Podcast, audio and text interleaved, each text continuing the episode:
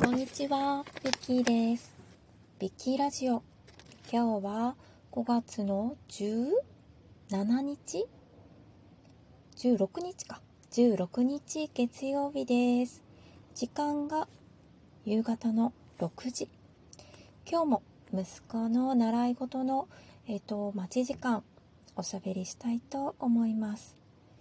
さて、早速ですが、皆さんに質問です。はい。皆さん、キャンプに行きました。キャンプに行ったとします。車から荷物を下ろすときに、あれ？テントがない。今日はね、キャンプ場にテントを立てて泊まろうと思っていた。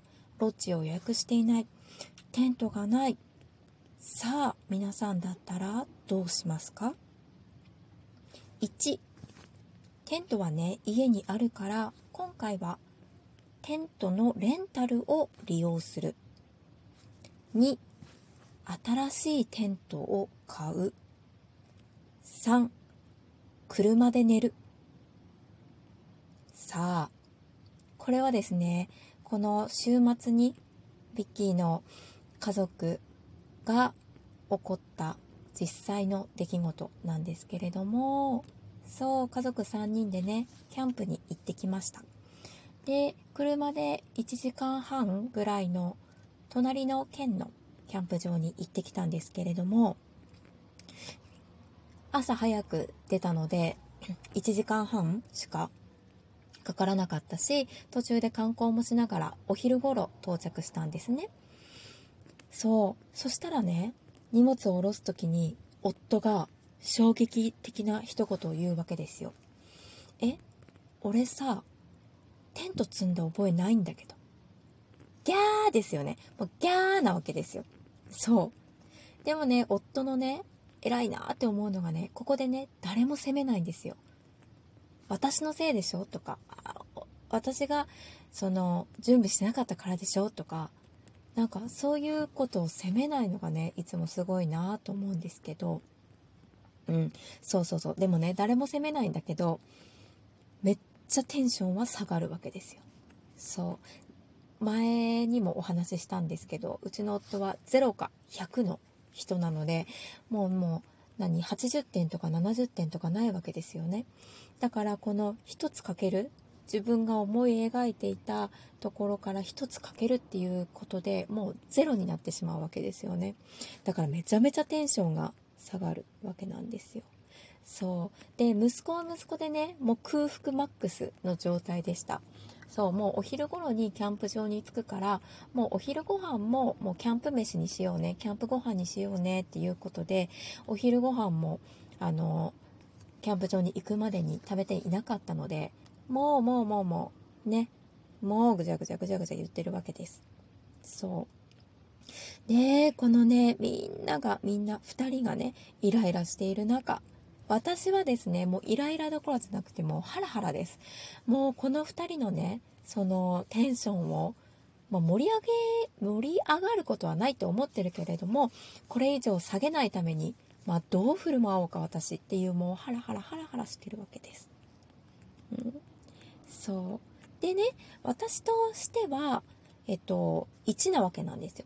家にはね、テントがあるから、そう。だから、今回はレンタルテントがあったので、テントを借りればいいじゃんって思ったんです。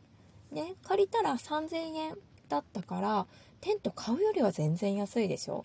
で、家に帰ったらあるわけだから、もう2個も3個もいらないじゃないですか、テントなんて。だから、私としては1位なわけだったんですよ。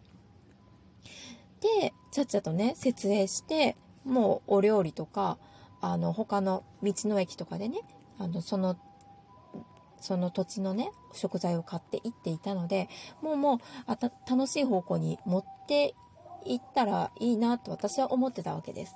でもね、夫はね、ダメなんですよ。絶対になんですよ。新しいテントを買うぞなんです。そう。それはね、なんでかって言ったら、なんかね、その今回テントを借りてそれを設営したとしてももうなんか食事するにしても何にしても寝るにしてもずっとその借りてきたテントがあるわけじゃないですか。そうそれを見てるともうテントを忘れてきたっていうことをずっと思い返してしまってもうずっとモヤモヤしたままもう最悪なキャンプになるっていうわけですよ。うん。そうなの。そう。でねもうもうもうそれはねもう夫のテンションに合わせるしかないのでじゃあじゃあじゃあね探し回りましょうっていうことで探し回るわけです。でもねキャンプ場って結構田舎にあることが多いじゃないですか。山の中。そう。だからねホームセンター行くホームセンターねテントがないんですよ。その地元の人が使うホームセンターってテントとか別にいらないわけですよ。皆さん。そう。だから何？農業用の資材とか肥料とかそうそう。そんなものばっかりなんですよね。だからテントなんて置いてあるところがなくて結構うろうろしたんですよね。そう。ででもまあまあ何軒目かな？4軒目ぐらいであってもうここだったら絶対あるよねっていうちょっとホームセンターをもうもう目指して行ってそしてあってそう。そこに到着するのに1時間以上まあかかってるわけですよね。そう。でキャンプ場に戻ってきてもう最初の到着時間から2時間ぐらいはもう経ってるわけです。1時間ぐらいはロスしてて。そう。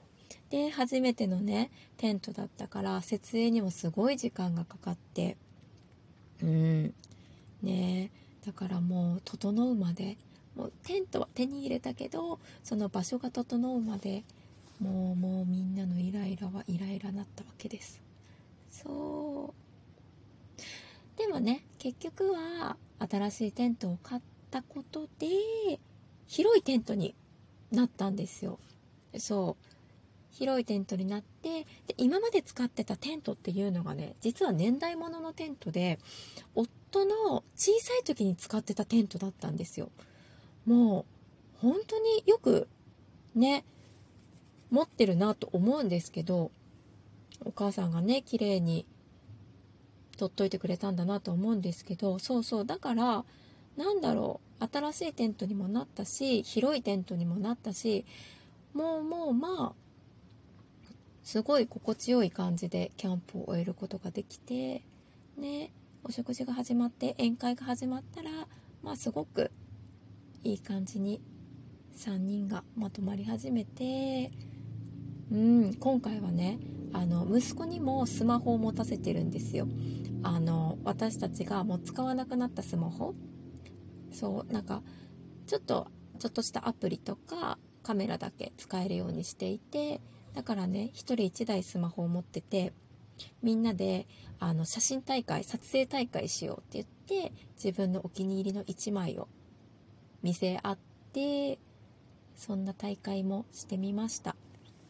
だからね最終的にはねいいキャンプにはなったんですけどそうテントがテントを忘れたっていうハプニングがありましたっていうお話でした。そう。はいそれとですねお便りもありがとうございます。この前ねその体の不調っていうのはあの病気？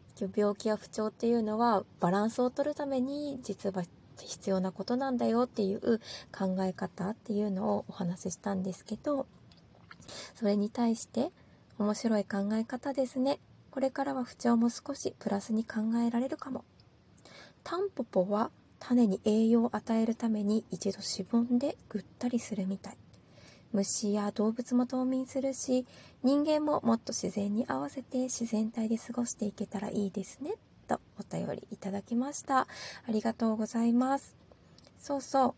体が出てくる反応に対してね過剰に心配するのではなくてどうしてこの反応が自分の体には必要なことであってこれから長い人生の中ではそこが終わりではなくて経過なんだよっていうことなんですよね。そうそうそう。はい。ありがとうございます。皆さんも感想だったりとか何か質問だったりとかこんなこと話してっていうことだったりとかもしありましたらお便りのところから送ってくださるととっても嬉しいですではではビッキーでしたありがとうございました。